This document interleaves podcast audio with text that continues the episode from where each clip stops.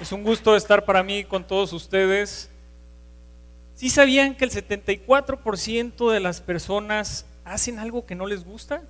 Esto según la revista Expansión. Y algo que todavía se me hace más, más interesante es que 3 de cada 10 personas que emprenden lo hacen por una necesidad, mientras que el otro 7, personas lo hacen por una necesidad. ¿Por qué me llamó el tema de echando a emprender se aprende? Díganme, ¿quién de aquí levante la mano le da miedo, no sé, cometer un error? ¿Cuántos de aquí a nosotros, yo creo que la gran mayoría no alcanzo a ver muy bien, pero creo que todos la levantaron? Y yo, yo recuerdo que cuando era chico, algo que yo siempre tenía como un estigma es que cuando cometes un error eres un perdedor, ¿no? Si fracasa tu negocio, ya ves, te habíamos dicho, ¿Para qué renuncias a tu trabajo si estabas bien? ¿Cómo te vas a dedicar a este tema del negocio? Echando a emprender son una serie de pasos que te voy a compartir el día de hoy. Ahí está. Y quiero empezar con esta historia. En una ocasión iba un mentor con su alumno, iban caminando en un pueblo y de repente el mentor ve en el monte una vaca al lado de una casa humilde y le dice a su alumno, desbarranca esa vaca. Y el alumno se queda así, pero pues, estará medio loco mi mentor o qué, como que desbarranca la vaca, ¿no? Entonces sí, desbarráncala. Entonces el, el, alumno, no entendiendo muy bien por qué le estaba diciendo esto, el mentor, pues va y desbarranca la vaca, ¿no? Así como lo estamos viendo en la imagen. Con el transcurso de los años, el alumno se quedó como pensativo y se quedó con el remordimiento porque asumía que las personas que vivían en esa casa pues obviamente vivían de la vaca, ¿no? Pensó por lógica, por sentido común esto, y pasaron los años y el alumno se convirtió en maestro. Y da el destino, la casualidad, como lo quieran llamar, y el alumno vuelve a ir a este pueblo. Entonces, con la pena y todo eso, él va, va el mentor y ve una casa hermosa en el, en el monte. Y se queda, ah, caray, pues han de haber cambiado, quién sabe qué les ha de haber pasado a los que vivían ahí, ¿verdad? Va, toca la puerta, le abren, oiga, disculpa, tengo la curiosidad, ¿qué pasó con las personas que vivían en esta casa? No, pues somos nosotros. Se quedó sorprendido, como intrigado, ¿no? Pásese, le, le ofrecemos un vaso de agua.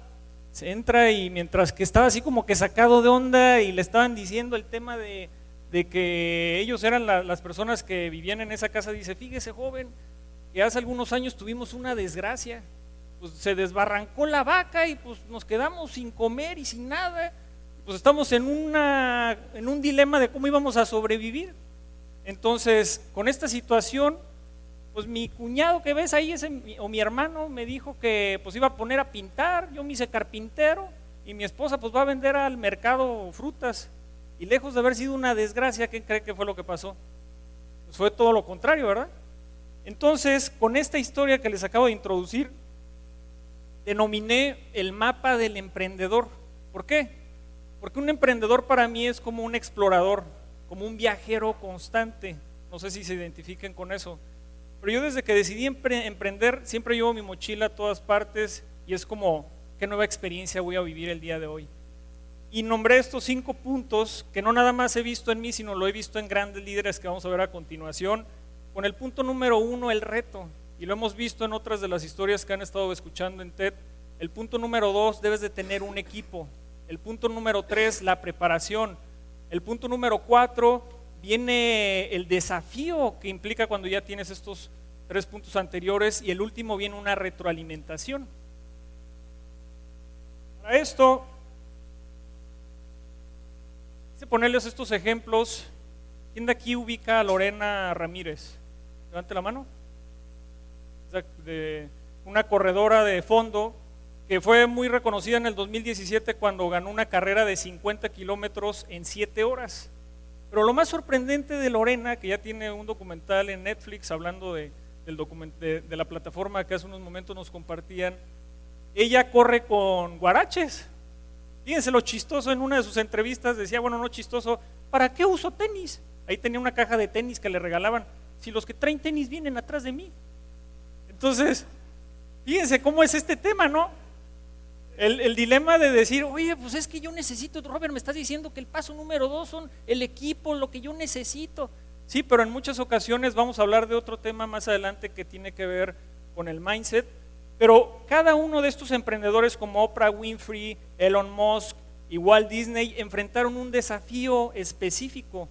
En el caso de Oprah fue abusada cuando era joven, cuando era niña, al punto de que algo que le reconoce la gran comunidad, porque es una de las mejores comunicadoras que hay a nivel mundial, es que haya sobresalido de esa situación difícil. En el caso de Elon Musk, él fundó PayPal junto con otro, otro de, sus, de sus inversionistas, amigo de él, hace Tesla, hace SpaceX y se queda casi sin dinero y él estaba en un dilema de si seguía o no con su emprendimiento y que vimos en febrero del 2018 cuando saca este Tesla Roadster con el Falcon al espacio y todos somos sorprendidos por la magia de ese gran evento. ¿Qué pasa con Walt Disney? uno de los mejores creativos que han pasado a la historia de los años 20 y que él fue despedido de un periódico porque no tenía creatividad.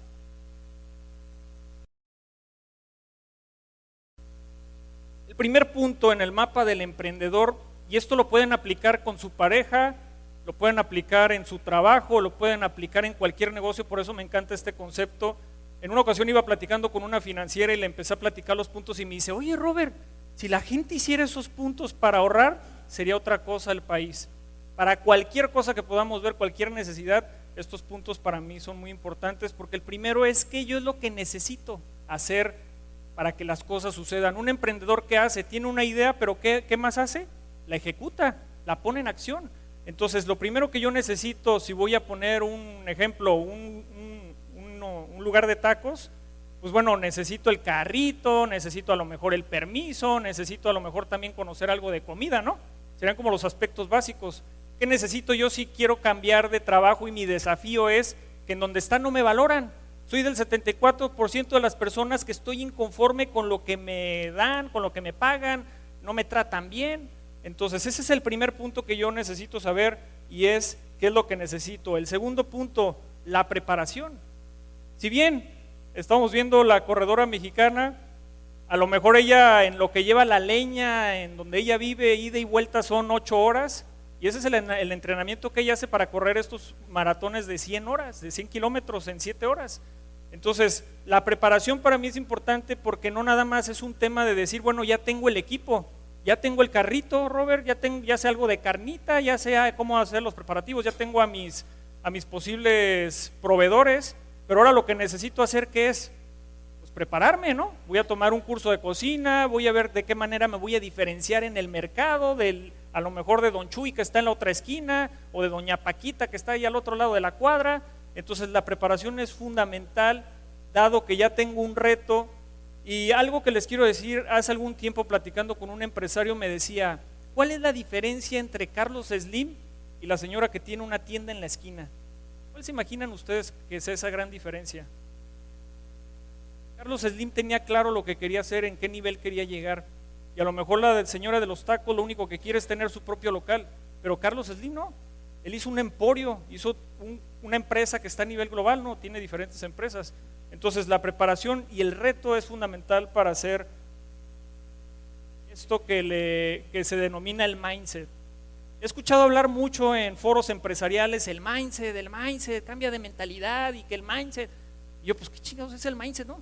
Entonces, investigando en este tema de decir, bueno, ¿qué es el famoso mindset que todo el mundo está hablando, los empresarios y los emprendedores, y que cambia tu mentalidad? Y es algo que yo veo muy recurrentemente cuando me muevo en una plataforma muy reconocida que se llama Uber y hablo con uno de los Uber y ¿cómo te va el día? Pues está todo jodido la situación del país y que no sé qué, y me empieza a platicar todo lo malo que tiene en su vida, ¿no? Y, se me hace bien chistoso porque algo que he aprendido yo en este proceso de emprender es cómo cambias el chip ante las situaciones difíciles que tienes en la vida. En alguna ocasión leí un libro que se lo recomiendo mucho de Wayne Dyer, un psicólogo muy conocido en Estados Unidos, que se llama Tus zonas erróneas. Y él en una ocasión estaba, como en estas mesas que están todos ustedes, estaba un mesero de repente atendiendo y empieza a gritar. Dice, tranquilo joven, le va a dar un paro cardíaco y es más, no va a llegar a los 50 años. Se empieza a reír, ¿no? Tiene razón, tengo 50 años y el año pasado me dio un paro cardíaco. ¿Ve, joven, lo que le estoy diciendo? Entonces él continúa escribiendo y dice que las pensamos que donde nacemos que lo que nos han enseñado así vamos a hacer para toda la vida. Levante la mano, ¿quién piensa eso? Es que mi mamá era desorganizada, pues yo voy a ser desorganizado. Es que pues mi familia no es emprendedora, yo no, yo no voy a ser emprendedor. ¿Y por qué les digo esto? Porque Wendayer hace esta reflexión y dice, tú puedes cambiar tu realidad siempre y cuando aprendas eso que tú no tienes de otra persona que sí lo tiene. Yo debo de reconocer que era bien desorganizado. Levante la mano de aquí, ¿quién es desorganizado? Que no les dé pena, no, levanten la mano, viejo. ¿Qué van a decir de nosotros? Entonces, cuando, cuando yo veo esto, yo veía mi escritorio como buen ingeniero, un desmadre, ¿no? Hay papeles y, y le decía a mi esposa, no, no, no, no me muevas eso, que allá abajo de eso está el recibo de tal cosa. Pero no, no, no, no, soy un genio, más bien un geniudo, que más que genio, ¿no? Leyendo esto, veo que el no tener orden en mi vida me quita eficiencia. Entonces, al leer esto de Wendayer, digo, yo puedo aplicar eso en mi vida. Entonces agarré a una Maricondo y agarré una lista, a Rizo de listas y listas y más listas, que son un, libro buenísimo, y empiezo a poner orden en mi vida. Entonces el tema del mindset, más que algo que esté de moda y todo eso, es un tema de poner en práctica y empezar a cambiar estas, estas creencias que tenemos de no lograr lo que queremos. El desafío, el desafío es cuando yo ya estoy en la misma prueba, ¿qué es lo que pasa cuando tú ya tienes tu puestito de tacos? Oh, pues es que la paciencia porque el cliente llegó y me aventó el taco y luego que se quemó la carne y luego que se nos echaron a perder las tortillas y es un desafío, ¿no? Entonces el tema de emprender, este mapa de emprender no nada más es decir, puse el negocio, es, ok, tengo el negocio y cómo lo voy a hacer crecer, cómo me voy a apalancar, porque la gran mayoría empieza con dinero propio. No, la gran mayoría que tiene, de aquí levante la mano, ¿quién tiene un emprendimiento? Ahora sí le da pena a todos. Ah. Hasta el mismo trabajo es un emprendimiento.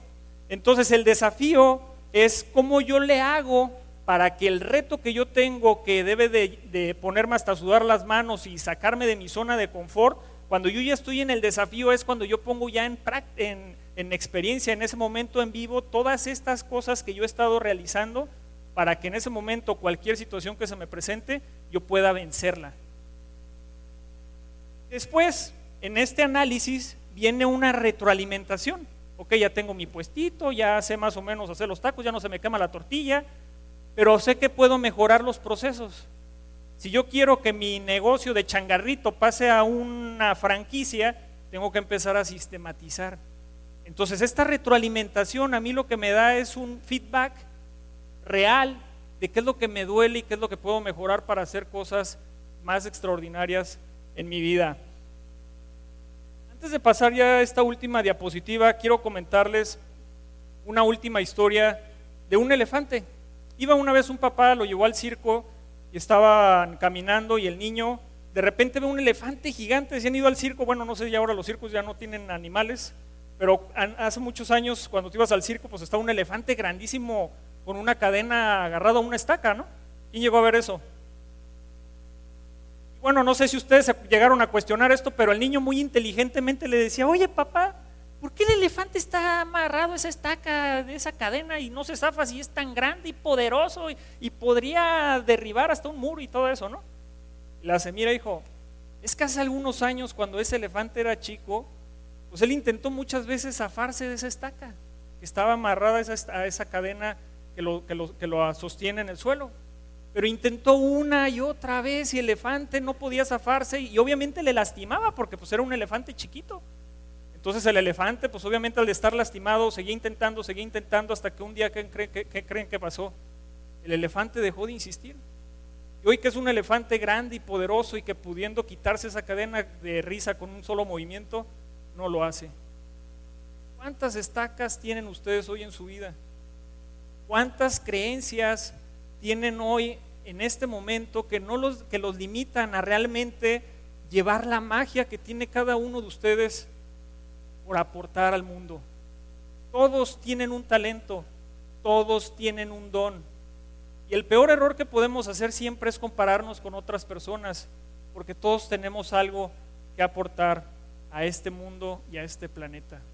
Entonces lo que te quiero invitar el día de hoy, sea que reflexionemos que sepamos que en este proceso, en este mapa del emprendedor, las cosas no siempre van a salir como queremos. Sería loco e ilógico decir que siempre las cosas vamos a ganar, ¿no? En la vida. En las vidas a veces se gana y a veces se pierde. A veces vas a hacer algún negocio y te va a funcionar y a veces vas a hacer, ese negocio y no va a funcionar. Cuando yo hablaba con este Uber que se estaba quejando de la vida, ya cerrando la parte de esa historia, yo le hablé de un libro que para mí cambió mi forma de, pensar con respecto al dinero, de los secretos de la mente millonaria de Hart Ecker. Y él dice que la gente rica no le da miedo invertir el, el dinero porque si lo pierde lo puede volver a generar. ¿Y qué pasa con la mentalidad pobre?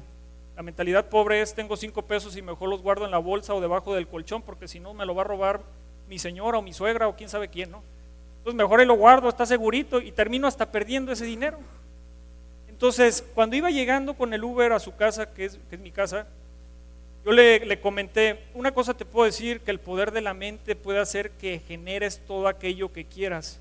Y se los voy a dar con un rápido ejemplo. ¿Qué pasa cuando ustedes dicen, me voy a caer, me voy a caer, me voy a caer? ¿Qué pasa? Pues te caes, me van a chingar, me van a chingar, te, te ¿no? Ese es un culero, pues va a ser un culero. Ese, ese no es confiable, yo te lo dije, no era confiable. Entonces ya empiezas a hacer un prejuicio, empiezas a tú a programarte de que la gente es mala, de que la gente no cambia. Llevar la magia es empezar el cambio desde adentro hacia afuera, desde nosotros.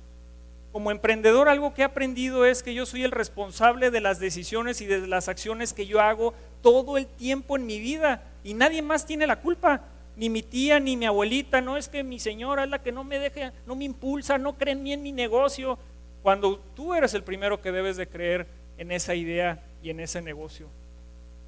Mi nombre es Roberto Becerra y los veo allá donde en el monte donde las vacas se desbarrancan.